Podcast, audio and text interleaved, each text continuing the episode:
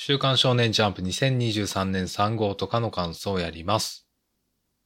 このポッドキャストは私がこの世のありとあらゆる神羅万象の感想についてダラダラと話す感想系ネットラジオです。本日は12月19日月曜日に相も変わらず週刊少年ジャンプの感想をやっていきます。寒くてしゃあない。寒くてしゃあないし腹が減ってるし眠い。眠いと言っても特にワールドカップを見ていたわけでもなく普通に眠いというコンディションでお届けします。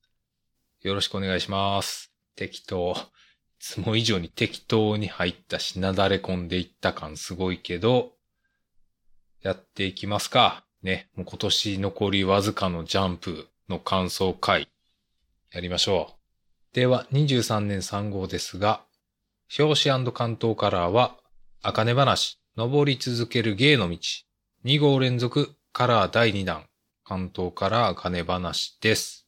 あかね話、表紙のこの姉さん師匠の口の位置がちょっと福笑いみたいに見えた。ということを言う、言っておこう。それぐらいしか言うことない。で、今週私のトップ3ですが、今週は結構、なんか、まあ、救済とかもあり、各週連載みたいなのもあり、割と薄いなというかすぐ読み終わった感ありましたが、その中で選んだ3作は、アンデッド・アンラック、ハンター・ハンター、呪術回戦。この3つです。まあ、とりあえず手堅いところを上げましたみたいなチョイスになっちゃったね。じゃあ、とりあえず、一応関東から、あかね話なんで、あかね話の話をしていくか。第43席。キリンジ。キリンジ？キリンジはアーティストやんな。キリンジでやってる？わからん。わからんわ。で、あかね話ですけど、あね話今週、うん。何を言えばいいかなって感じやな。まあ、今週はジャズ。落語の話をするかと思ったら、まあ、ジャズの話からせなあかんのかなっていう感じやけど、ねこういうのあるよね、なんか。なんか別の文脈のこれで、これを例えるみたいな。今、具体例が一切ないから、すごい空中戦を繰り広げるような話をしてるけど、まあ、今回の赤根話で言えば、落語はジャズや言うやってますけど、まあこういうのを、まあここまで話数重ねてきたし、人気もあるし、まあそれなりに話もちゃんとしてるから、許されるなって思うな。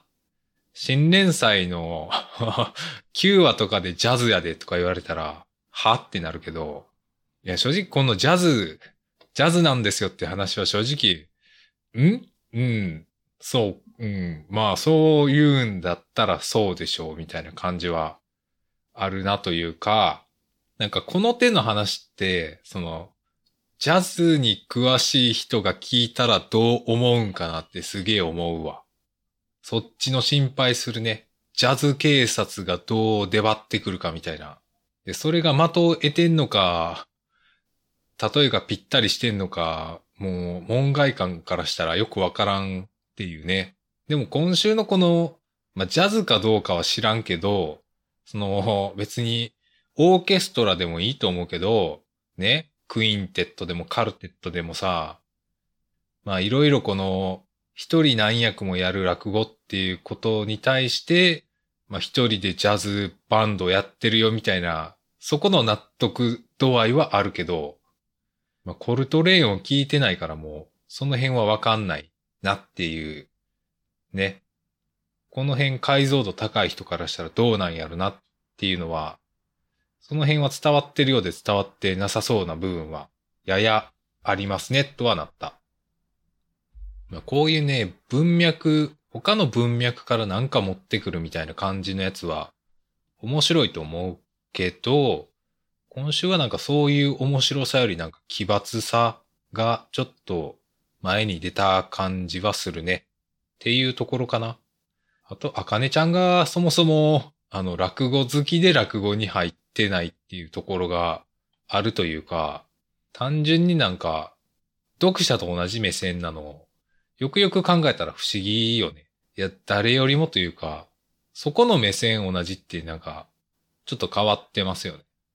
そんなことも知らんのかみたいなところも、まあ、やや思わんでもないけど、まあこれは仕方がない。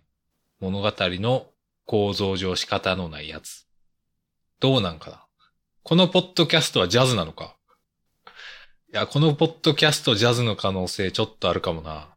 ブルージャイアントの可能性あるかもしれんわ。一人でやってるしな。まあ一人一役やけどな。このポッドキャストにおいては。ジャズみたいなポッドキャスト目指していくか？今から？それは悩荷が重いというか、無理無理。目指すとこがないもん。ないわ。目指すとこないわ。何を目指すか？ポッドキャスト界の何を目指す？ポッドキャスト界のフィニアス・ニューボン・ジュニアとか目指すか？目指さんな。適当言ってるだけやわ。あ、っていうかこの、六郎兄さん別に、ジャズ縛りではない、ぽいな。音だっつってっから。ああ、じゃあ、じゃあかなり幅広いんじゃないか？今週はイエスだっつって ね、今週はブラックサバスだっつってやってる時もあるってこと。っていうことですよね、きっと。別にジャズ縛りではないってことやろな、きっと。ぐらいかな。えーっと、じゃあトップ3入りましょう。アンデッド・アンラック。ナンバー140。変化の秋。メタモルフォール。アニメ化おめでとうのセンターカラーから、センターカラーからって全然ポッドキャスト向きじゃない言葉遣いだな。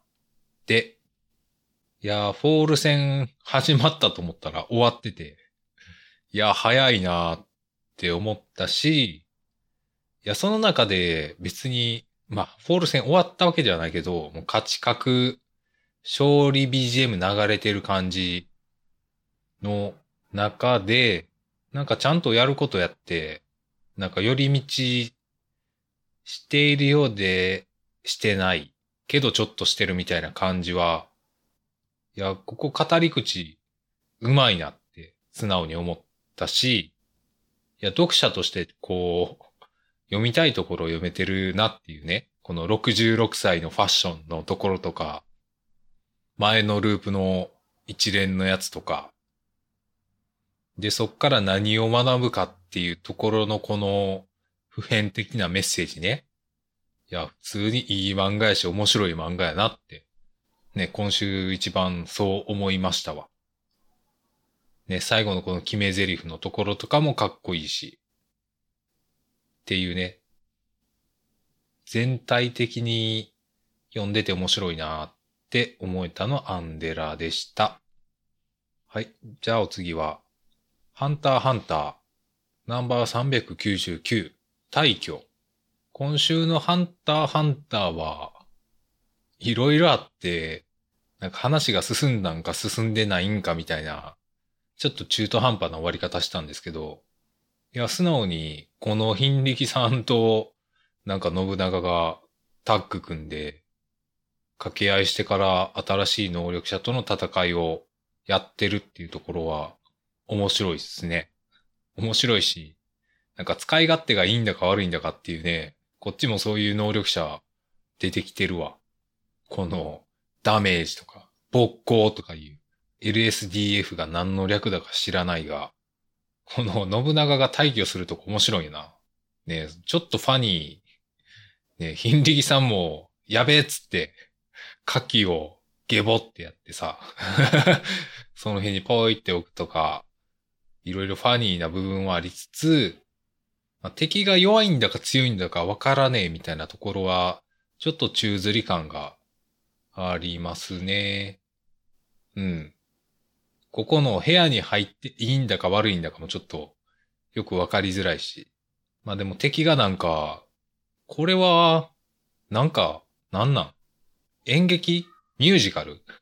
のなんか、感想戦みたいのしてんのもなんか、肩の力が抜けるというか、いい感じの透かしやなって思いました。うん。なんか、肩の力抜いて、こういう戦闘というか、能力の説明とかを、行々しくやらん感じは、なんか手だれというか、老練というか、面白いなっていうか、独特の味やなって思いながら読んでました。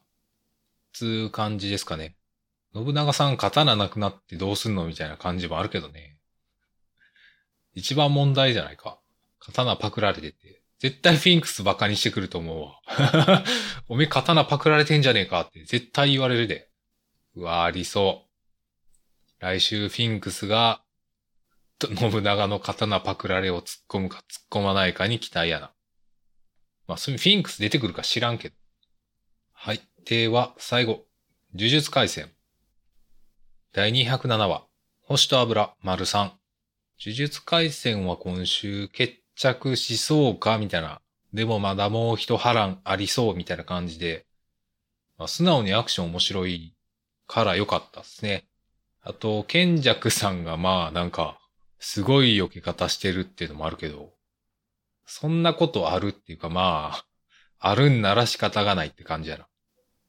で、意外と賢弱さん自身のこの重力のあれは、なんかそうでもないみたいな感じは、割と意外やったし、で、最後渦巻きで、まあ、つくもさんがとてっぱらに穴開きましたが、まあ、これもこっからまだ、つくもさんが、ちょっと最後、踏ん張って一発決めるみたいな感じになってもおかしくないか。まあ、天元さんが、なんかやってくれるとか、そういうの期待したいな。てか、つくもさんの領域展開をここでやるとか、もうあっていいと思いますか？というか、それが見たいっていう感じです。お兄ちゃんは最高。親殺し、行きまーす そんな行きまーすないんよな。いやー、よかったな。自慢したい。親殺し行きまーす。そんなん言う兄おらんか。っていうところかな。はい。では、次の時点3つもあるんですけど、まあ、正直そんな言うことはないですね。えー、坂本デイズ、ウィッチウォッチ、逃げ上手な若君。まあ、それぞれちゃんと面白くて、いいなっていうね。もうそれしか感想がないんで、まあ、こっからは適当に言いたいやつ拾っていって喋るパターンのやつ。そういう回、やりますけど、えー、最初、青の箱、シャープ82、痛いところ、扉へリクエストは、まあ、あるかな、そういうリクエストは。あるかもね。で、青の箱、まあ、この先輩が、なんか書き回そうとしてんのか、何なんかっていう感じのところから、あれ？なんか、初出の話してると思って。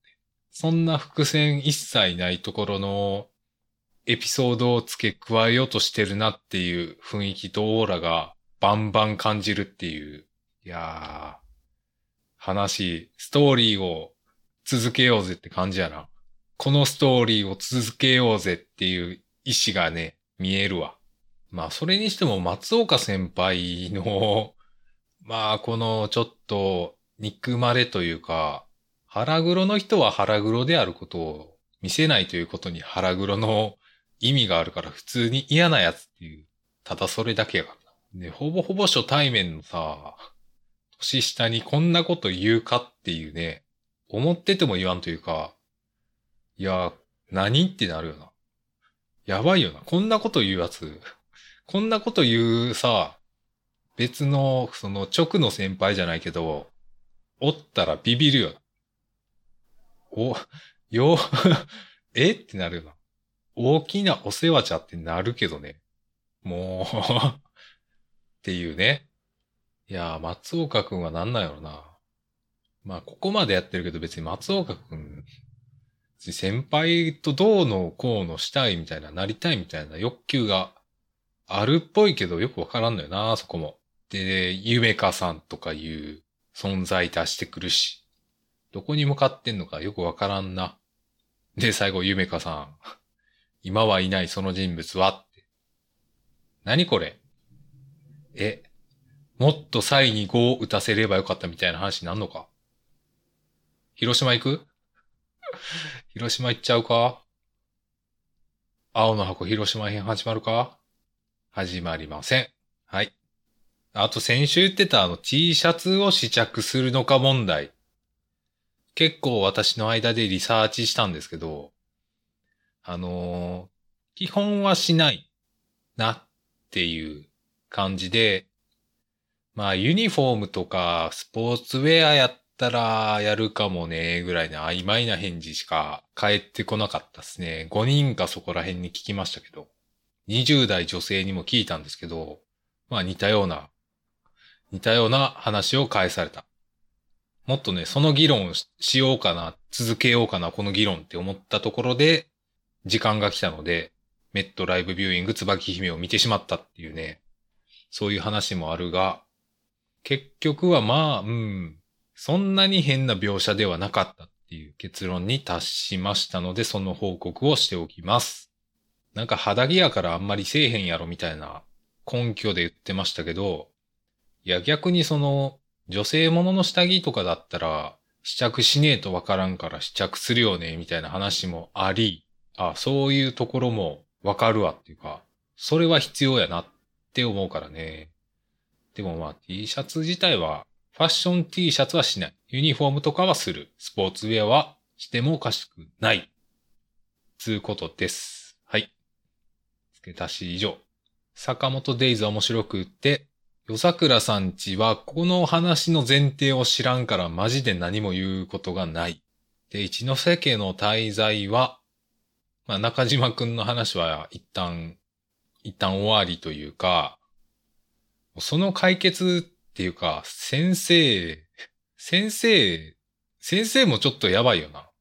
いや、この辺はリアリティはないけど、まあ、そう、そういうんやったら仕方ないけどっていう感じや。まあ、これも、ちょっと、チクッとしてるってこと。皮肉めいてるというか、こういうこと掲げるよね、みたいな。愛で地球を救うをなんかちょっと馬鹿にするみたいな感じのノリはやや感じるね。で、まあ、今週読んでて、タイザン5先生は、この左右の瞳の大きさが違うっていうところに表情を持たせるのうまいなというか、そういう作風やな、画風やなって、今週ますます思ったし、きちんと食べじ、ん きちんとた、ベジタブル。ありがとうアース。これダジャレ警察、検挙 でしょ、これ。ダジャレ警察から検挙されるやつや。ありがとう、アースって。きちんと食べジタブルって言いづら。きちんとた、ベジタブルか。きちんと食べジタブルやったらもう全然わけわからん。これはなん、なんのなんなのそういうキャンペーンに乗っかってんのかなんで、えー、最後、えー、しおりちゃんが先輩と付き合ってるみたいな。先輩？先輩というか、大学生でもないな。ああ、社会人か、やっぱ。やっぱ社会人か。ここのしおりちゃんの顔すごいよな。この2ページ分の、完全に棒読みしてる感じの、すごーい、みたいな。えー、優しい、みたいな。このね、顔すご、すごいな。今週ここ一番良かったかもしれんな。このしおりちゃんの何も思ってないことを、ちょっと隠そうとしてるけど、出ちゃってるような顔。すごい。絶対このすごい棒読みを。けど、それを聞いてる男側気づかんってやつや。ここ、ここいいなあと他にいいとこあるけどね、この街中の転生したら平成初期 JK だったので DX 推進してみたみたいな。しょうもねえ看板。とかも良い。はい。で、僕とロボコはちょっと、ジャンプ、ジャンプの編集部に何かあるんかっていう、なんか含みがありすぎて、含みがありすぎてなんか読み方がわかんねえ。で、1号機ありつつ、人造人間100。第3話、同じ目的を持つもの。人造人間、うん。やろうとしてることはわかるが、みたいなことを言ってしまうな。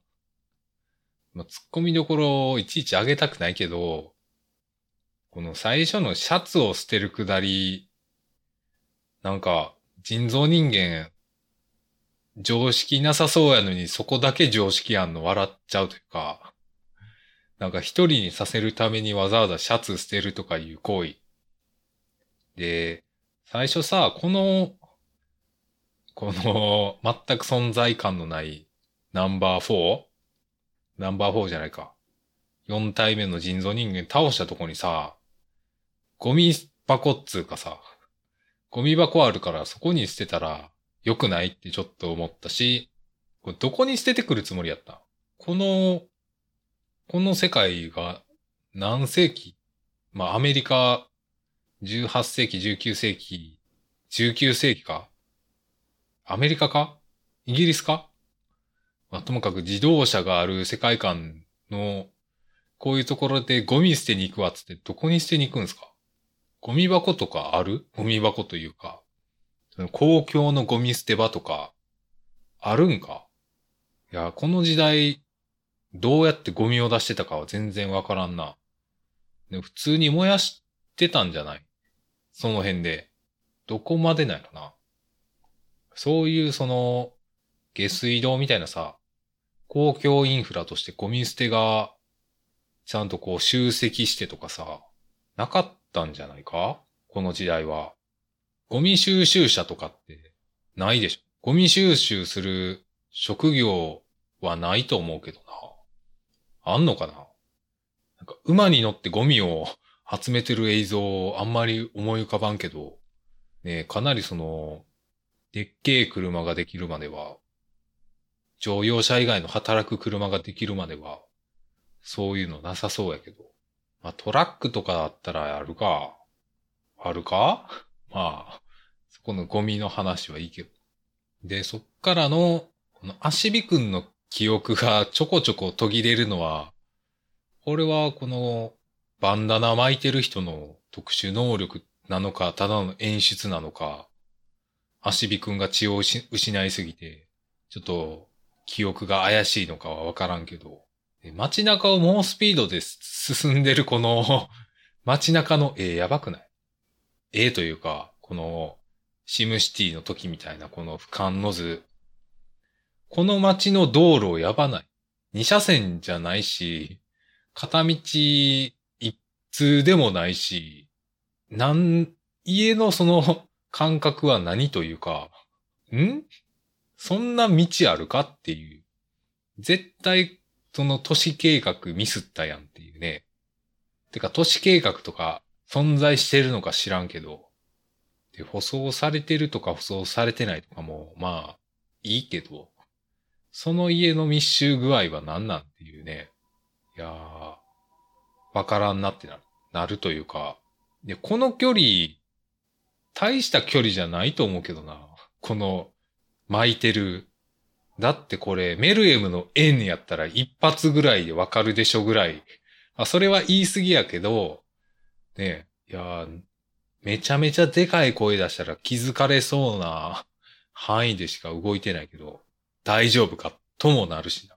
なんかディティールが雑なのは、まあ、これは荒探しの域に入ってるからもうこれ以上はいいけど、あとはまあ主人公を助ける側がなんか公的権力っぽい感じというか、警察官的な感じなのは、こういうのはいいですねって思いますね。で、最後、人造人間100、ナンバー100が現れるけど、いや、ナンバー100の人結構不注意が過ぎるよね。いや、これで足火くんが死んでたら物語終わってまうけど、その辺はいいんやなってなってるね。てか、血の匂いとかじゃなくて普通に叫ぶとかじゃないのか。鼻がいいんでしたっけ？人造人間って。耳がいいとかさ。耳は良くないんか？なんか鼻だけ聞くみたいな。それもちょっと、まあまあまあ、これ以上は良い。で、逃げ若は、なんか新キャラがズンって出てきた上に、で、敵対してるね、キリンジがここでも出てきましたけど、こうやってドラマを盛り立てていくのはうまいって思いました。逃げ若はね、あのー、適当に、あの、興味、興味ないというか、途中から読み出した漫画。私、あの、コミックデイズプレミアム入ってるんで、全然知らん漫画を途中から連載を読んだりするんですけど、で、そういう時ってね、話わからんなりに面白い漫画ってちょこちょこあるんですよ。で、多分、話わからん、前後の話わからんけど、なんか読んでて面白いなってなるやつがあって、で、逃げ若も多分そのタイプなんですよね。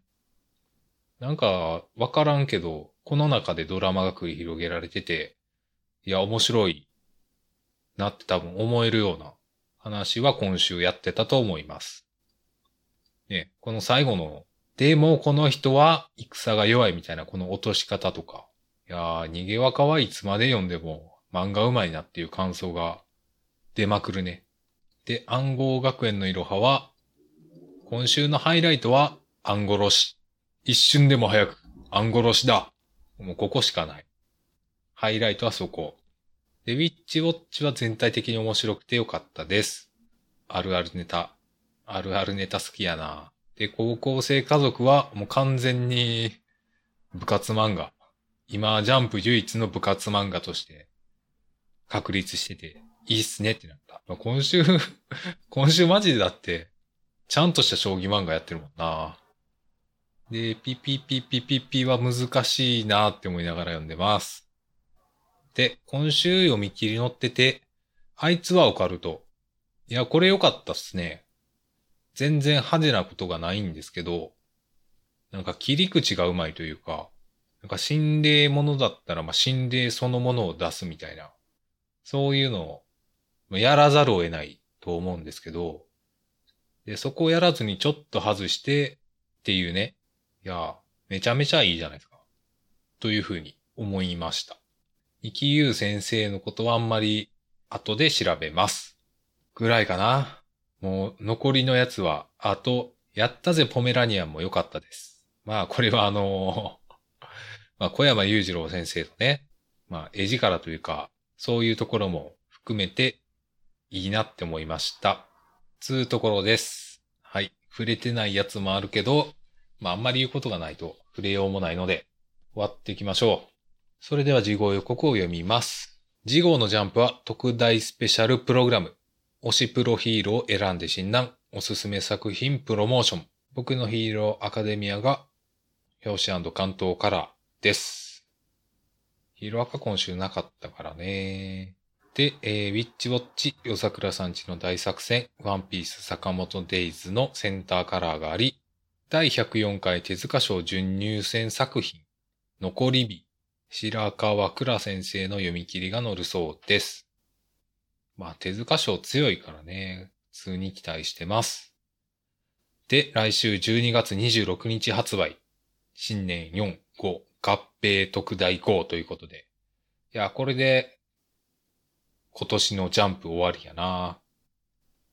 ということは来週の更新で、今年の、今年のポッドキャスト更新終わるんか。まあ終わる可能性もあるか。というようなところをで終わるかな。もう言うことはないな。今週トップ3はアンデラ、ハンターハンター、呪術回戦でした。では、最後に今週のおすすめ。えー、今週のおすすめは、ザ・ファーストスラムダンク。スラムダンクの劇場アニメがおすすめです。いや、これ私がおすすめするまでもなく、ジャンプの感想をわざわざ聞いてる人ならば、劇場で見てる可能性がだいぶ高いけど、まあ、あえておすすめします。いや、よかったんでね、私、二日続けて見るっていうね、久々な行為をしたわ。いや、映画二日続けていったんは、君の名は以来じゃないかな。で、スラムダンクについては別に期待はしてないというか原作は読んでたけど、で、期待してないというか、私スラムダンクのアニメを見てないんで、そもそものこの、全然 3D やから良くないみたいな、そういうなんか前評判というか、なんかそういう反応も全然ピンと来てなくて、声優が変わったのも、うーん、まあ元知らんしなって思ってた。というか、スラムダンクが好きな人って漫画としてのスラムダンクが好きな人しかおらんとちょっと思ってた節があったけど別にそうではないんやなっていう気づきも若干ありましたね。スラムダンク好きでさ、って言われたら、アニメじゃなくて普通に漫画の方しか思い浮かばんのは思ってたけど、で、今週土曜に見てからまた日曜に見たんですけど、いや、良かったっすね。まあ、3D うんぬんというか、マジで、アニメでマジのバスケの試合やっててすげえっていうのがもう全体的な感想の一つ。で、あと、まあ、これネタバレ含んでますけど まあいいか。それぐらいわかるか。まあ、良かった。うん。映像が良かったのもあるし、この語り口、誰を主人公にするかっていうところの、この取捨選択というか、そこでどうやってドラマを盛り立てていくかみたいなところも、めちゃめちゃ良かったし、ね、あのー、モブとして特に描かれないけど、魚住がいたりとかさ、なんかそういう細かいところも良かったしね、いやー、感服したわっていうね、非常に良かったです。はい。今週のおすすめは、ザ・ファースト・スラムダンクです。それでは今週の感想以上で終わりたいと思います。ご意見ご感想などありましたら、マシュマロまでお願いいたします。ツイッターでは更新告知等を行っております。それでは最後までお聴きいただきありがとうございました。さようなら。